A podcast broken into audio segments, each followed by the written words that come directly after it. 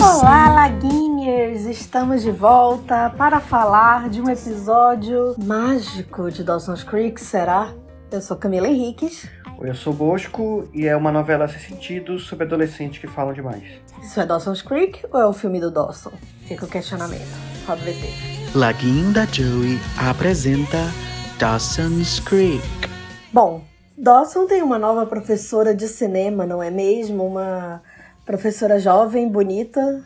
É, que poderia fazer parte do elenco dos adolescentes, né? Pode ser até mais nova do que alguns adolescentes da série. É, a Matt Shenemick, né, que faz a personagem. Ela, ela fez Twin Peaks, que é uma série que eu estou devendo, né? Assim, está na lista, assim, uma hora vai rolar.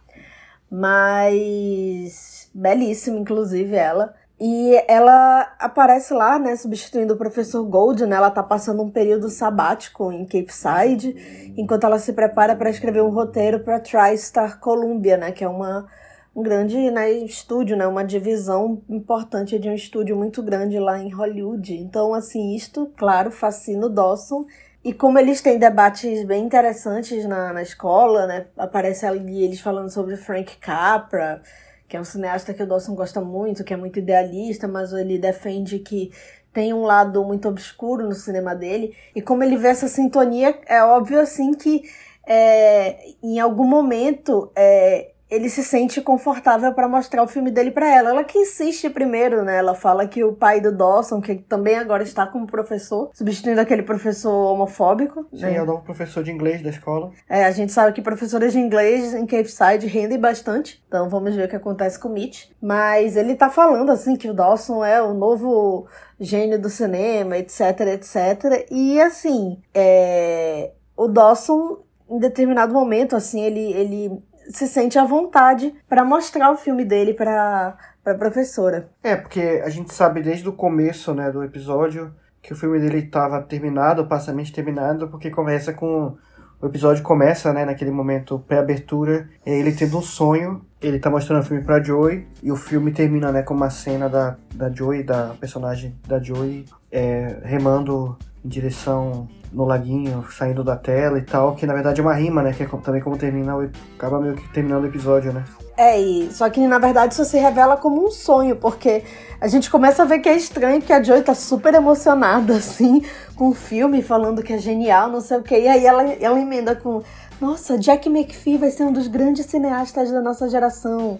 Aí aparece o Jack falando, ai, vocês nem sabem, eu conheci o Spielberg, ele me chamou para trabalhar com ele. Enfim, todo o pesadelo do Dawson. É, e aí o Dawson é, tá sonhando.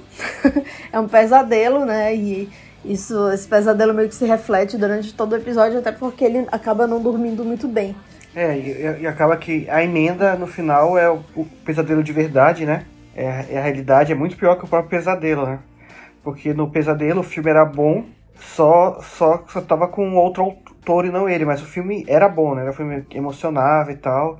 E, e quando lá a professora dá o feedback para ele, tipo, é, o filme é desastroso. É, pra ela, né, assim, ela, ela, ela dá uns. É bom, assim, tipo, por, porque o Dawson, ele tá rodeado de pessoas que vão sempre achar maravilhoso tudo que ele faz, né? E realmente esse jeito ingênuo dele, ela fala, né? Hollywood vai te comer vivo no café da manhã, né? Tipo, é, e eu não quero que isso aconteça com você, porque ele é muito. Ele é muito ingênuo mesmo, gente. Ele tem 16 anos, assim, que, que diretor, né, faz filme com 16 anos em um grande estúdio de Hollywood, assim. Daí, parando pra pensar aqui. Enfim. É, mas ele ela, ele mostra o filme para ela, ela fica, ela fica primeiro assim, ah, interessante, bacana. E ele insiste, né? E aí ela fala o que ela re realmente acha. Ela diz que é um filme insípido, que tem diálogos não realistas. Acho que é até uma brincadeira com a própria série, porque essa é uma crítica das, que as pessoas jogam muito na série, né? De não ter diálogos muito realistas. E joga meio que. E, e, nesse, nesse, nessa fala dela, ela joga muitas críticas que as pessoas dão pra Dawson's Creek, né? Que é uma novela ridícula sobre adolescentes que falam demais, que não tem emoção, enfim. É, e que é clichê demais e tal. E que ela até se pergunta se não é plágio e tal. Aí isso, isso meio que desmonta o Dawson, né? Assim, ele realmente ele achava que se ele fosse receber alguma crítica dela, seria, ah, acho que você deveria botar essa cena em outro momento do filme, não sei o que, não sei o que. Mas ela realmente, ela. Destrói o filme. Ela pedi, ele pediu sinceridade, ela deu sinceridade, né? E ela tem, você percebe assim que ela tem um jeito. É, é, ela fala mesmo assim que ela tem um jeito que é muito mal visto lá, porque as pessoas confundem a ambição dela com, com arrogância, né? Assim, assim, a gente pensa assim numa mulher roteirista nos anos 90, né? Vivendo no sistema de estúdio, como, como não era, né? Assim, então é, é óbvio que a forma como ela falou para ele é, é muito cruel, Porém, é, é compreensível a forma que ela escolheu para falar. Faz, faz sentido com um pouco que a gente conhece do personagem. E aí, depois que eles estão saindo, que ele sai do, do screening lá, né? Eles estão. Tá rolando uma feira em Cape Side, né? Assim, tipo, sei lá, uma quermesse. É, uma desculpa pra estar todos os personagens juntos no mesmo lugar, né? Isso, com situações novas. E aí ele, eles estavam cuidando da parte de exibição de filmes clássicos e tal. E aí termina e aí, quando ele tá saindo, ele vê que o pai dele foi. tá dando carona pra ela. Então, assim, já fica aquela coisa assim, nossa, eles estão tendo um romance. É, o que, que vai acontecer, né? Pô, eu vou ter a madrasta que, que odeia meu trabalho, vai ser realmente a madrasta da Cinderela, vou viver minha, minha fantasia de ser, de ser um, um, um personagem de filme. E isso se reflete depois ele destruindo uma, aquela maquete lá de Cape Side, né? Que o pai dele ajuda a fazer. Sim. Que é a maquete que ele usa para fazer as imagens aéreas lá do filme dele e tal. É, ele, aquilo ali, no final, quando ele tá, assim, destruído, e aí ele resolve destruir mesmo a maquete e tal, tem muitos significados, além de ser o que o pai ajudou a fazer, né? O que lembra o pai, né? Ele também tá destruindo ali o, o, o sonho dele e a a ideia que ele tem da, do que, que ele deve mostrar no filme dele, e né? De Cape Side. É, e Cape Side também, o Creekside, como eles falam, né? Então, realmente, assim, é, será que Dawson vai chegar, assim, que nem Carol Conká, assim, só que no caso, um novo homem, é, e falar assim, estou me tratando. A soberba não faz mais parte do meu vocabulário. Será que o filme vai ter salvação Nights na pós-produção, hein? É, vai ter que ter a, a versão do diretor, assim, Director's Cut daqui a uns anos. Mas enfim, eu estou achando a história dele muito igual a da Ju, né? Você não tá achando? Que Ju? Juliette, é um meme isso. Hum. enfim, falando em Ju, é, vamos a Joey. Nada a ver, né? Joey, enquanto isso. Falando em J. É. Enquanto isso, Joey e Jack, né, estão desenvolvendo a amizade deles, né? Agora que o romance deles é coisa do passado. É, e começa com os dois no, na cafeteria da escola, né, antes dessa feira. E ela meio que tá dando nota pros, pros meninos da, da escola, né? Tipo, ai, olha, ele é um Frank Stein. Ai, ele é um Leo DiCaprio. Aí ela depois fala que o Dawson seria um Leo DiCaprio. Mas é interessante, né? Porque mostra que ela já tá expondo, né, o, o trabalho dela, né, o artístico dela. E já mostra assim que. Na, na feira, né? Ela tá expondo. É, porque é interessante porque a gente viu durante a série nascendo, né? A gente viu nascendo esse lado dela como artista. E agora ela tá expondo, e da mesma forma que a gente viu o Dawson, né? Então tem esse paralelo artístico dos dois que esse episódio mostra sendo exposto, né? E, e ela tem um final, assim, mais satisfatório nesse sentido, né? Ela consegue vender as artes dela, né? Ela ela com, com, começa a ter mais confiança nisso, né? Ela, é, tanto é que no momento que o Dawson tá lá passeando triste, né, pelo, pelo, pela feira, ele vê a Joey toda feliz, assim, vendendo a arte dele. E assim, ele tá tão mergulhado na, na miséria dele, a miséria emocional, digamos assim, que ele não se. que ele não considera ir lá falar com ela e ficar feliz, né? Ele pensa mais assim no ciúme que ele tá de que ela tá comemorando com o Jack. Mas... Porque ele quis, né? É. Porque ele, ele a, a, o Jack e a própria Joey convidam ele para participar, pra estar ali junto, para ajudar. Sim. E assim como eles ajudaram no filme dele, né? Tipo, seria, sei lá, uma troca de gentileza, digamos, no mínimo, né? Ah. E aí não, aí ele prefere ir lá levar a patada da professora. E assim, e isso foi uma decisão dele. E, e se ele não tá ali comemorando o sucesso dela, é porque ele, não, ele tá mais é, focado no, nele mesmo, né? Não que seja uma grande novidade, né? É, eu ia falar. Que do não é. personagem. A gente conhece bem o, o personagem do Dawson já depois dessas duas temporadas. É, e aí é, a Joey também ela tem uma, um, um arco, né, nesse episódio, que ela tá lá expondo e ela fala pro Jack que ela sente falta de beijar na boca, não necessariamente do relacionamento, né? E até é engraçado que eles falam assim, ah, você vai beijar antes do milênio acabar, né? Porque realmente, né, estávamos na, na virada, né, do, do milênio, lembra disso? Do boom É, do milênio? É interessante, né? Porque essa série mostra, né, esse, essa expectativa, ah, o que, que vai ser no milênio e tal, na virada, o novo tempo, o que, que vai ser do futuro. Aí isso é, é, isso é representado pela figura daquela vidente lá, né? Sim, Que ela vem muito com, com, esse, com, essa, com essa dúvida, né, do futuro, o que, que vai ser o milênio e tal, e, e, e ela aparece ali como, a- como aquele tipo de personagem que vem pra, que vem pra colocar ca- coisinhas na, na, na cabeça, né, dos, dos personagens principais, e, e fica co- como todo, todo não, mas como muitos desses personagens que fazem esse tipo de papel, fica naquela dúvida, ah, será que ela é uma charlatã, não é, e tal. É, mas é, a Joey, inclusive, ela vai lá, né, com o Jack, e aí é, ela. Primeiro ela parece realmente ser uma charlatã, porque ela fica, eu vejo alguém com a letra C. É, ela começa a falar um monte de nome, aí ela É um fala. truque, né? É, fala Carol. Aí, ah, eu conheci uma Carol quando eu era criança, tipo, mas.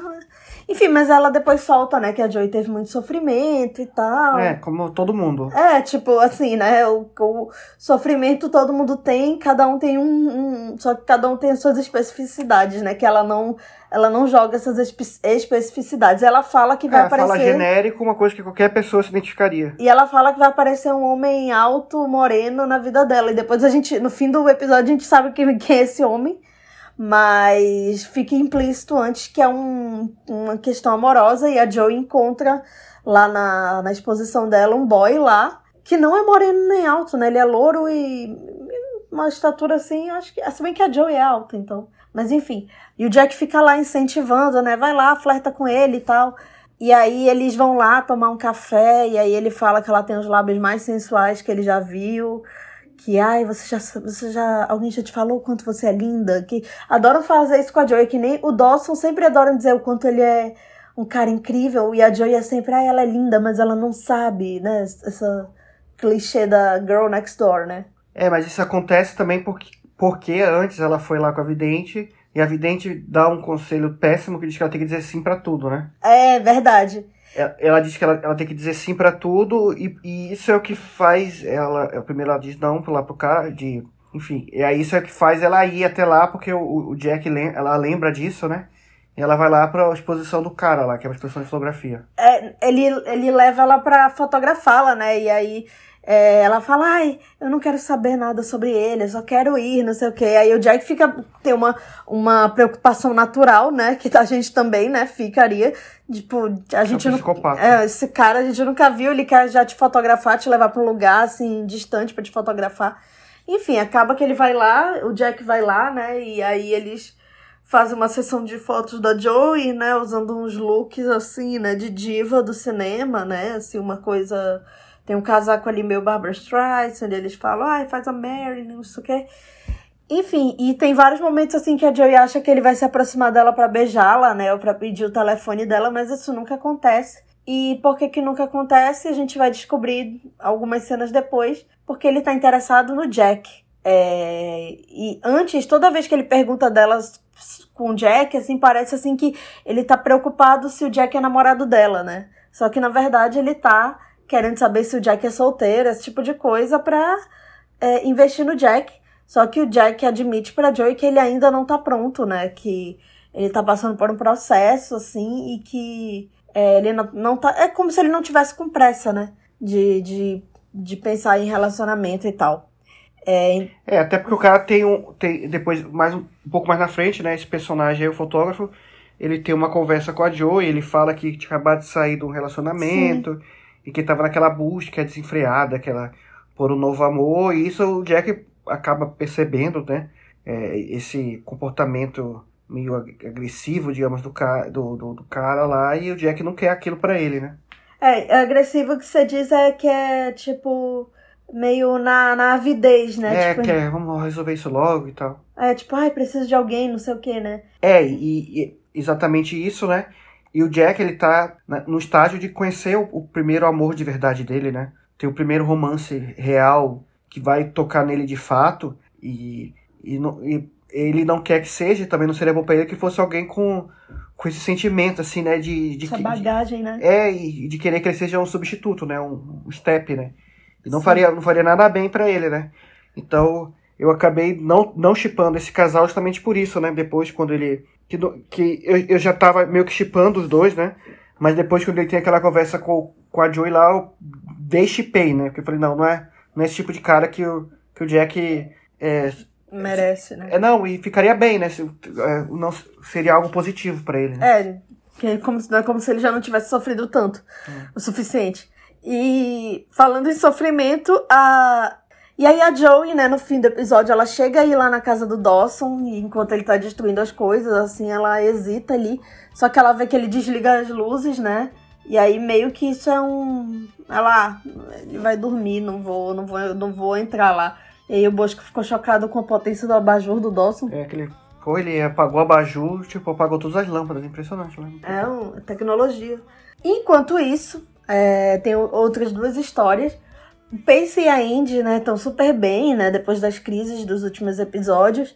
É, vai ter uma, essa quermesse, né, e a Indy tá toda empolgada porque vai ter uma vidente. É, e ela já tem o moreno alto, bonito sensual dela. É, inclusive é, é- é enfatizado isso pelo Pace. E o Pace, ele. Eu acho que o pai dele quer que ele seja o. que ele faça o mascote da polícia ali, que é o cachorro, né? É, que é o Proerd lá, né? É verdade. É o ca- cachorrinho que vai dar conselhos para as crianças não usarem drogas. É, e- só que as crianças não estão nem aí, ficam falando que ele é feio. E aí o Pace, tipo, não tem paciência nenhuma. É, não, é porque pô, fala pro cachorro ele leva pro lado pessoal, né? É porque todo mundo sabe que é o Pace ali, né? Cidadezinha. Mas, enfim, enquanto ele tá lá, né, como, é, como o cachorro do Proerd, o, a Indy vai na, vai na vidente e aí não, não aparece ela na vidente, né? Aparece só ela sentando na vidente, né? E aí vai embora a luz, né? Assim, a, a vela apaga, aliás, né? E aí ela depois sai muito mal e o, o Pace fica preocupado, né? O que, que aconteceu. E depois ele tem uma, um momento com a própria vidente, assim, de falar, pô, por que, que você não fala coisas positivas, né? Por que, que você não. não é, as pessoas querem ouvir algo positivo, querem saber que a vida delas vai melhorar. E aí ela fala, ah, é porque aí não seria verdade, né? Enfim, e aí ele chega com a Indy já no, no final, né, do, do arco deles, assim, que é até breve, né?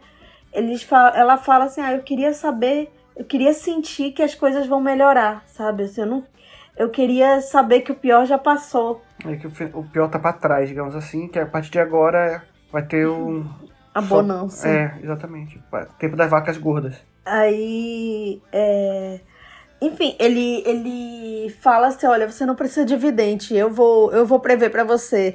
É, o seu futuro vai ser tão, tão brilhante assim que na verdade não tem nem como prever. Ele falou isso, né? É, E aí é bonitinho porque ele fala assim que é... ele é maravilhoso. É, que ela é maravilhosa e que ele vai acreditar nela por ela, né? Tipo assim, que é maravilhoso. Enfim, couple goals. E enquanto isso, falando em casais, é, a Grams, nossa querida vovó Creek, está lá com a Jen, né? Num, num, num stand lá, assim, acho que é da igreja, não sei. E ela ainda faz uma pergunta pra Jen, ah, por que você não tá mais com Thay? Assim, aí com a, Jen, ah, porque ele é homofóbico, babaca. Não, Eu não, pensei exatamente a mesma coisa. ela não fala isso, mas enfim, né? Eu Fica implícito.